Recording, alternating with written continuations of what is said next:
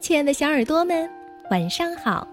欢迎关注微信公众号“微小宝睡前童话故事”，我是你们的珊珊姐姐。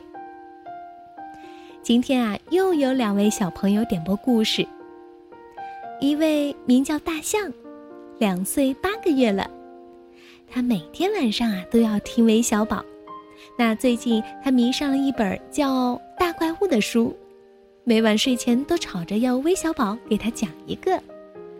那另外一位小朋友呢，叫丁丁，他说想听一个关于怪兽的故事。那在我们的印象中啊，怪物、怪兽都很凶猛，会吃人。可今天故事中的小魔怪却很善良、很可爱，而且他还很喜欢读书呢。一起来听听吧，小魔怪。要上学。从前有一个心地善良的食人小魔怪，他从来都不吃人。可是小魔怪的爸爸妈妈最喜欢吃人了。每一次他们饱餐之后，就会打着饱嗝，摸着鼓鼓的肚皮，满脑子想的都是明天吃什么。唉，爸爸妈妈从来不陪小魔怪玩游戏。也从来不给他讲故事。在小魔怪家里，没有甜甜的苹果派，没有可口的牛奶米饭，也没有好吃的水果蛋糕。小魔怪讨厌这一切，他总是一个人待在自己的房间里，一会儿大喊大叫，一会儿跺脚。爸爸妈妈受不了了，就大声的训斥他：“捣蛋鬼，你吵得我们一点胃口都没有了。”只有一件事情可以让小魔怪感到快乐，那就是藏在茂密的小树丛后面，偷偷的跟小朋友们玩游戏。小朋友们玩的多开心呐！他们怎么能玩出那么多的花样呢？小魔怪惊讶极了。一天，小魔怪捡到了一本书。那是一个粗心的小朋友丢下的，书里有漂亮的插图，还有一些小小的黑黑的符号。小魔怪把书夹在胳膊底下，飞快地跑回了家。他知道那些小小的黑黑的符号会讲出很多好听的故事。晚上，小魔怪拿着手电筒，躲在被窝里。仔仔细细的把这些符号看了一遍又一遍，可是他还是不知道他们在说些什么。小魔怪难过极了。第二天一早，他就做出了一个重要的决定。他向爸爸妈妈宣布：“我要去上学，我要去读书。”爸爸满嘴塞着饭，口齿不清地说：“不要说蠢话。”吃饭，快吃！妈妈也嘟嘟囔囔地说：“哎，别耍小聪明，吃饭，快吃啊！”但是小魔怪拒绝吃任何东西。第二天早上，爸爸只好领着小魔怪来到了学校。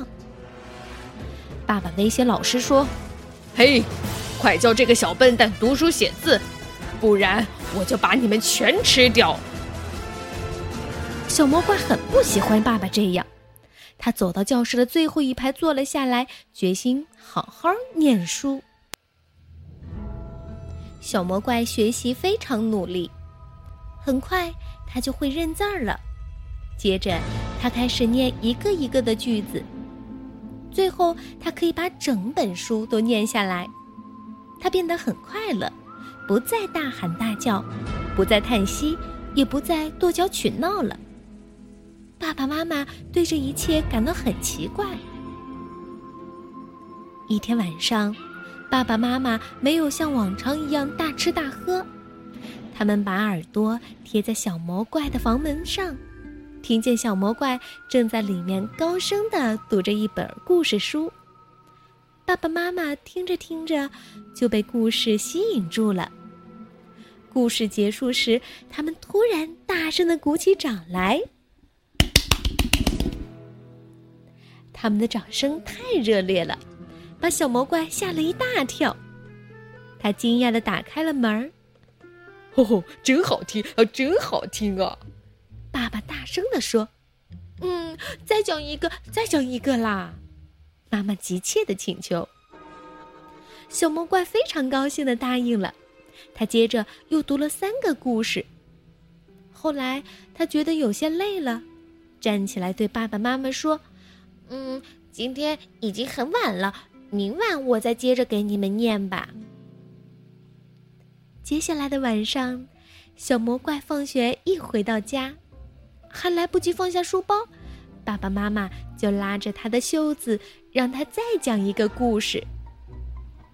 随着故事情节的起伏，他们一会儿大笑，一会儿哭泣，有时甚至害怕的浑身发抖。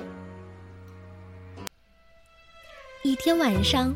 小魔怪给爸爸妈妈读了一本教大家怎样做出好吃的饭菜的书，当然里面没有煮小孩子的方法。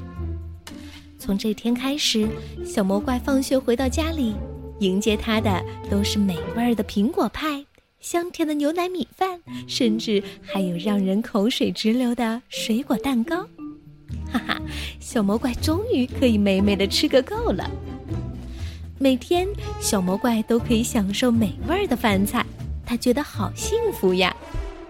他决定在他生日那天要邀请所有的小伙伴到家里来做客。不过，他忘记了他的爸爸妈妈可都是爱吃人的大魔怪呀。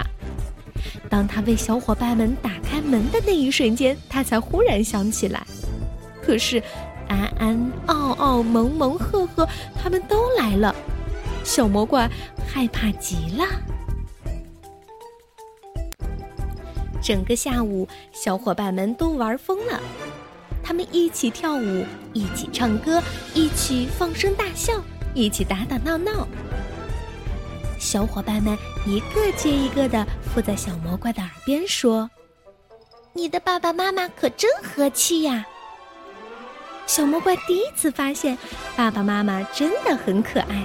甚至，在他们笑的时候，也小心的不把长长的牙齿露出来。晚上，所有的小朋友都回家了，爸爸妈妈对小魔怪说：“这些小孩子啊，多可爱呀！以后你随时都可以把他们带到家里来玩儿，我绝对绝对不伤害他们。不过……”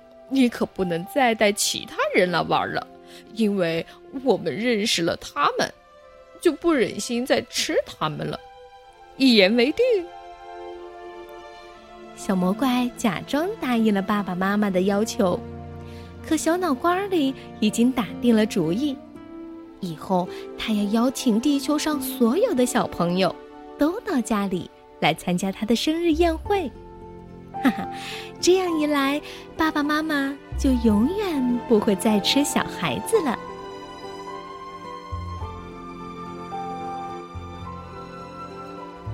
好了，宝贝们，我们今天的故事就讲完了，咱们明天再见吧。